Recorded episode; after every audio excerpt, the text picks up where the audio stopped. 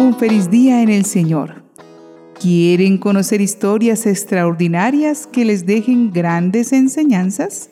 Pues han escogido el mejor momento, pues vamos a vitrinear, a explorar por el catálogo divino de nuestra Iglesia Católica para conocer las valientes vidas de los santos. ¿Qué tal si buscamos qué santos son venerados el día de hoy? Sí, sí, claro. Hoy, 3 de noviembre, la Iglesia recuerda a San Domnino de Viene, obispo. San Hermengol de Urgel, obispo. San Huberto Cazador, obispo. Santa Ida Reclusa. San Juanicio de Antidio, monje. Santa Odrada de Alem, virgen. Santa Silvia de Sicilia, madre del Papa Gregorio Magno. Santa Buenefrida, virgen. Beata Alpaide de Cudot, virgen. Beato Berardo de los Marzos, obispo, y Beato Simón Balaki, religioso. Hoy conoceremos la vida de un bienaventurado que ha despertado tanto la fe que, solo pensando en que puso a comer en santa paz en un solo plato, un perro, un gato y un ratón, no hay duda que tenía una extraordinaria unión con Dios. Hoy conoceremos la historia de San Martín de Porres. San Martín nació en 1579 en Lima, Perú. Fue hijo del noble español don Juan de Porres y Ana Vázquez, una afrodescendiente liberta proveniente de Panamá. De esta unión nació también una niña llamada Juana. Martín fue bautizado en la parroquia de San Sebastián, donde fue bautizada también Santa Rosa de Lima siete años después. Martín nació mulato y al no contar con el reconocimiento de su padre, su mamá tuvo que sacarlo a él y a su hermana adelante con muchas dificultades. Hacia 1586 el padre de Martín decidió llevarse a sus dos hijos a Guayaquil, Ecuador, con sus parientes. Sin embargo, allí solo aceptaron a Juana y Martín regresó a Lima, mientras su padre fue nombrado gobernador de Panamá. El niño fue puesto bajo el cuidado de doña Isabel García Michel en el arrabal de Malambo, en el barrio de San Lázaro, habitado por afrodescendientes y otros grupos raciales. En 1591 recibió la confirmación de manos del arzobispo Santo Toribio de Mogrovejo. Martín inició su aprendizaje de boticario en la casa de Mateo Pastor. Esta experiencia sería clave para Martín, conocido luego como gran herbolario y curador de enfermos, puesto que los boticarios hacían curaciones menores y administraban remedios para los casos comunes. También fue aprendiz de barbero, oficio que conllevaba conocimientos de cirugía menor. Su trabajo le permitió ayudar eficazmente a los pobres que no podían pagarle. Por su barbería pasarán igual labriegos que soldados, irán a buscar alivio tanto caballeros como corregidores. La proximidad del convento dominico de Nuestra Señora del Rosario y su claustro conventual ejercieron pronto atracción sobre él.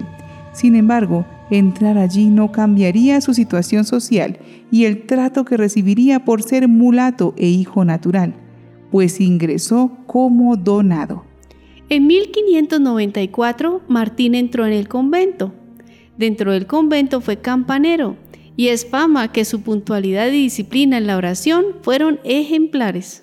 Más aún, dormía muy poco, entre tres y cuatro horas, y cuentan que para no olvidarse de sus funciones por el cansancio, un gato de tres colores entraba a la enfermería y empezaba a rasguñarlo avisándole de su deber. Martín llevaba ya varios años en el convento y hacía seis que no veía a su padre. Este lo visita y después de dialogar con el provincial, este y el consejo conventual deciden que Martín se convierta en hermano cooperador, profesando en 1603. Cuentan que tenía varias devociones, pero sobre todo al Santísimo Sacramento y a la Virgen del Rosario, patrona de los dominicos y protectora de los mulatos. Fray Martín fue seguidor de los modelos de santidad de Santo Domingo de Guzmán, San José, Santa Catalina de Siena y San Vicente Ferrer.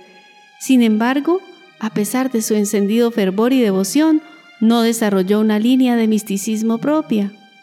La vida cotidiana del futuro santo fue muy sobria, fue frugal en el comer y sencillo en el vestir. usó un simple hábito blanco toda su vida. Se dice que cuando murió no hubo ropa con que amortajarlo, así que lo enterraron con su propio hábito ya roído. En el convento, Martín ejerció también como barbero, ropero, sangrador y sacamuelas. Su celda quedaba en el claustro de la enfermería. Su fama se hizo muy notoria y acudían a verle infinidad de necesitados. Su labor era amplia e imponía las manos con destreza. En Martín confluyeron las tradiciones medicinales española, andina y africana.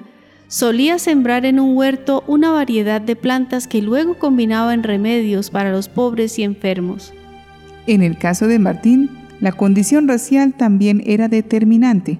Su humildad era puesta a prueba en muchas ocasiones. Su humildad era tal que aceptaba todo como sintiéndose digno de malos tratos. Aunque frecuentaba a la gente de raza indígena y afrodescendiente, nunca planteó reivindicaciones sociales ni políticas. Se dedicó únicamente a practicar la caridad, que hizo extensiva a todos los grupos étnicos. Todas estas dificultades no impidieron que Martín fuera un fraile alegre, siempre mantenía su semblante vivaz y risueño. Su nobleza y sabiduría nos la dejó resumida en esta hermosa enseñanza. No busques ser grande o importante a los ojos de los hombres, sino a los ojos de Dios. En alguna ocasión atendió a un enfermo entrándolo en su misma celda y al corregirlo alguno de los conventuales por motivos de clausura, expuso su razón anteponiendo la disciplina los motivos provenientes de la caridad, diciendo, La caridad tiene siempre las puertas abiertas, y los enfermos no tienen clausura. Con la ayuda del arzobispo y del virrey, funda un asilo donde poder atenderles, curarles y enseñarles la doctrina cristiana como hizo con los indios dedicados a cultivar la tierra en Limatombo. También las donaciones de don Mateo Pastor y Francisca Vélez sirvieron para abrir las escuelas de huérfanos de Santa Cruz, donde los niños recibían atención y catequesis. Martín tuvo el don de la evidencia. Se cuenta que su hermana había sustraído una suma de dinero a su esposo y se encontró con el fraile, el cual inmediatamente le llamó la atención por lo que había hecho. Su hermana no salía de su asombro, ya que nadie sabía del hurto. Según la espiritualidad de la época, San Martín de Porres y su contemporánea Santa Rosa de Lima practicaron la penitencia del cuerpo. Martín se aplicaba tres disciplinas cada día y evitando mermar su salud para continuar con sus obligaciones. Llevaba además dos cilicios, una túnica interna de lana entretejida con cerdas de caballo, y una cadena ceñida posiblemente de hierro. Su preocupación por los pobres fue notable. Se sabe que los desvalidos lo esperaban en la portería para que los curase de sus enfermedades o les diera de comer. Martín trataba de no exhibirse y hacerlo en la mayor privacidad, diciendo siempre a los pobres, Yo te ayudo, pero Dios es el que te cura. Su hermana Juana tenía buena posición social, por lo que en una finca de ella daba cobijo a enfermos y pobres.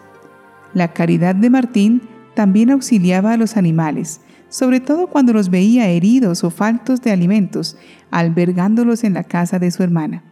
Parece que los animales le obedecían por particular privilegio de Dios, pues puso al orden a los ratones que se comían los lienzos de la sacristía. Martín también sufrió las persecuciones del demonio. Se cuenta que en cierta ocasión bajaba por las escaleras de la enfermería para ayudar a alguien cuando se encontró con el demonio debajo de la escalera. Martín tuvo que sacar el cinto que llevaba y comenzó a azotar al demonio para que se fuera del convento. También se le atribuyó el don de lenguas, el don de agilidad y el don de volar. Alguna vez quienes espiaban sus costumbres por considerarlas extrañas lo pudieron ver en éxtasis, elevado sobre el suelo, durante sus largas oraciones nocturnas, y veían cómo su cuerpo se iluminaba.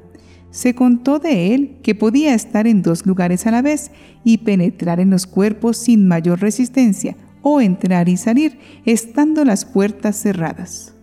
Estando el santo en Lima, Se dice que fue visto en África, en México, en China y en Japón. Mientras permanecía encerrado en su celda, lo vieron llegar junto a la cama de ciertos moribundos a consolarlos o curarlos. Estas manifestaciones despertaban también temor en quienes escuchaban estas maravillas.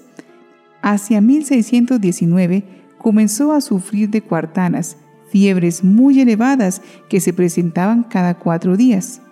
Este mal se le fue agudizando, aunque continuó cumpliendo con sus obligaciones. Martín murió el 3 de noviembre de 1639, pidiendo perdón por sus malos ejemplos a los religiosos presentes. Doblaron las campanas en su nombre y juntando nobles, eclesiásticos y el pueblo, la devoción popular se mostró tan excesiva que obligó a hacer un rápido entierro. A pesar de la vida ejemplar del mulato Martín de Porres, la sociedad colonial no lo llevaría a los altares. Fue beatificado en 1962 por Pablo VI y canonizado por Juan XXIII, que dijo de Martín en su homilía. Martín excusaba las faltas de otro, perdonó las más amargas injurias convencido de que él merecía mayores castigos por sus pecados.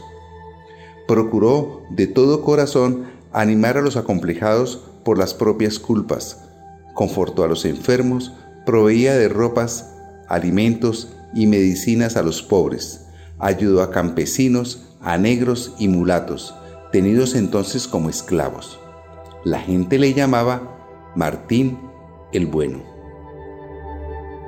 Pidamos a este otro Cristo moreno, que alivió tanto sufrimiento con su servicio y alegría, nos alcance las gracias que necesitamos para comprender que el servicio nos llena de felicidad. Señor nuestro Jesucristo, que dijiste pedid y recibiréis.